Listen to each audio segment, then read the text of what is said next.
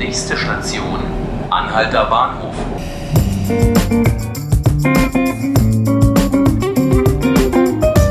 Hallo, hier ist der Podcast 5 Minuten Berlin des Tagesspiegels. Ich bin Ruth Ziesinger und hier bei mir ist mein Kollege Christian Höhnecke. Hallo Christian. Hallo Ruth.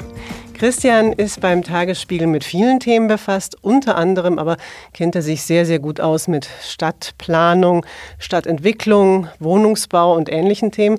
Und du, Christian, hast an diesem Samstag ein großes Interview im Tagesspiegel mit einem Städteplaner aus Rotterdam und der heißt, und wenn ich den Namen jetzt falsch ausspreche, korrigierst du mich bitte, Martin Arzt. Richtig? Ich glaube, so nennt er sich, ja. Gut. Ja, und mit dem sprichst du über Berlin. Und ich frage dich jetzt erstmal als erstes, warum sollte jetzt Martin Arz als Rotterdam, bitteschön, Berlin Tipps im Städtebau, in der Städteplanung geben? Ja, das ist natürlich immer die Frage, ne, was kann man von anderen lernen? Ähm, natürlich sind Rotterdam und Berlin ziemlich verschieden. Es gibt da ja auch selber zu. Rotterdam war hässlich und ähm, im Grunde platt und Berlin ist innen drin eigentlich immer noch spannend und äh, anziehend. Er meint so, das Prinzip ist das gleiche. Ähm, es kommt auf die Innenstadt drauf an. Die muss vor allen Dingen für die Menschen da sein und da ja, hat er durchaus spannende ähm, Thesen und auch Beobachtungen. Er kennt Berlin ganz gut aus den vergangenen Jahrzehnten auch und er sieht so ein paar Entwicklungen und stößt die eigentlich mit so einem Blick vom Außen an und manchmal auch so Dinge, die man vielleicht in Berlin nicht so sieht oder vielleicht auch nicht so sagen möchte.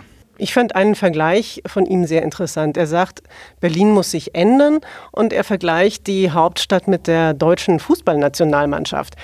Was meint er denn genau damit? Na, er meint so, ja, das Konzept, wir sind toll, das reicht halt ähm, nicht. Man, man, muss schon was tun dafür, dass man auch toll bleibt. Mhm. Er meint so, die Psychologie im Grunde nicht nur von Fußballmannschaften, sondern von Menschen und ähm, Städten sind im Grunde ähnlich. Man muss sich entwickeln, sonst geht's nach unten. Also nichts tun ist der Abstieg.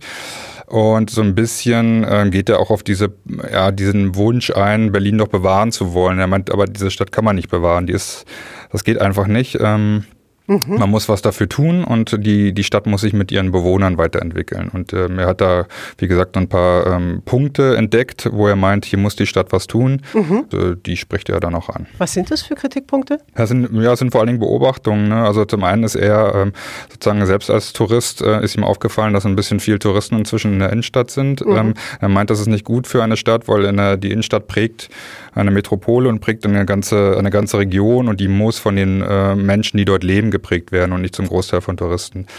Ja, sein, sein ganzes Credo ist eigentlich so, die Stadt muss dem Städter gehören, er muss dort leben können. Und deswegen hat er seine ganze Stadtentwicklungspolitik ähm, auch in Rotterdam immer darauf ausgelegt, ja, dem Menschen, der in der Stadt wohnen möchte, auch äh, ein gutes Umfeld zu bieten. Wie sieht es dann da aus im Blick auf diese Städtevision 2030, die der rot-rot-grüne Senat jetzt entwickeln will, passt die da rein in dieses Denken von Arzt, dass eben vor allem der Mensch auch im Mittelpunkt stehen muss? Ja, also äh, von der, vom Ansatz her auf jeden Fall. Er sagt auch, eine Stadt braucht eine Vision, also genau wie ein Mensch braucht eine Stadt Pläne, Visionen, ähm, ja, und um sich zu entwickeln. Das äh, im Grunde hätte man das in Berlin wahrscheinlich schon viel früher machen müssen. Das sagt er auch so mindestens zwischen den Zeilen. Auch in Rotterdam hatte, äh, hatte er eine Vision zwei, äh, 2030, allerdings schon vor elf Jahren. Ähm, ja, und die Vision oder Strategie, Berlin-Strategie 2030 soll ja 2020 fertig sein. Da ist schon viel passiert dann sicherlich in, in der Zwischenzeit, was man so ähm, dann nicht mehr steuern kann.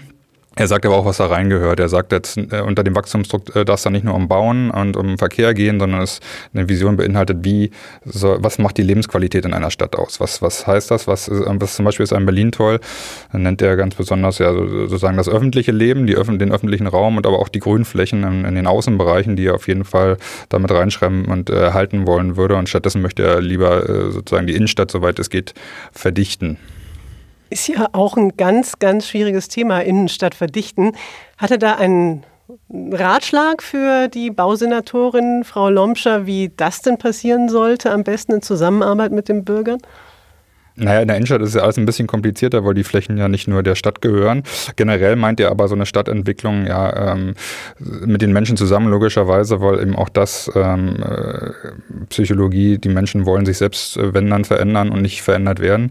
Deswegen, also äh, von so Partizipationsverfahren nach dem Motto, wir wollen hier bauen, guck mal, ist der Plan äh, nicht schön? Was sagt ihr dazu? Wie das ja in der Vergangenheit, unter anderem beim Blankenburger Süden, ähm, mit dem großen Berliner Bauprojekt passiert ist, da hält er nicht viel von, das kennt er auch aus eigener Erfahrung. Er will früher ansetzen. Er meint, man muss erstmal mit den Menschen reden und fragen, was sie überhaupt an ihrer, von ihrer Stadt wollen. Ja, also es geht ja auch ähm, um die Menschen, die schon hier wohnen. Und das sind ja auch die, die die meisten Widerstand dann machen, die auch von solchen Partiz er meint, Partizipationsverfahren in diesem Sinne regen nur den Widerstand an. Ähm, man muss es früher machen. Er hat Kaffee getrunken mit den Menschen und sich stundenlang äh, angeblich äh, unterhalten okay. mit ihnen. Und dann hat er wohl gehört, ähm, unter anderem Kinderfreundlichkeit ist wichtig, gerade auch für die Innenstadt, sagt er. Ansonsten ähm, kann man da auch nicht leben dauerhaft. Christian, vielen Dank, dass du hier warst. Bitteschön. Das ganze große, lange Interview mit Martin Arz, das können Sie lesen im Tagesspiegel vom Samstag, gedruckt oder im E-Paper, selbstverständlich. Und unseren Podcast 5 Minuten Berlin, den können Sie hören unter der Woche ab 18 Uhr auf tagesspiegel.de oder iTunes oder Spotify. Hören Sie doch wieder rein. Ich würde mich freuen. Bis zum nächsten Mal.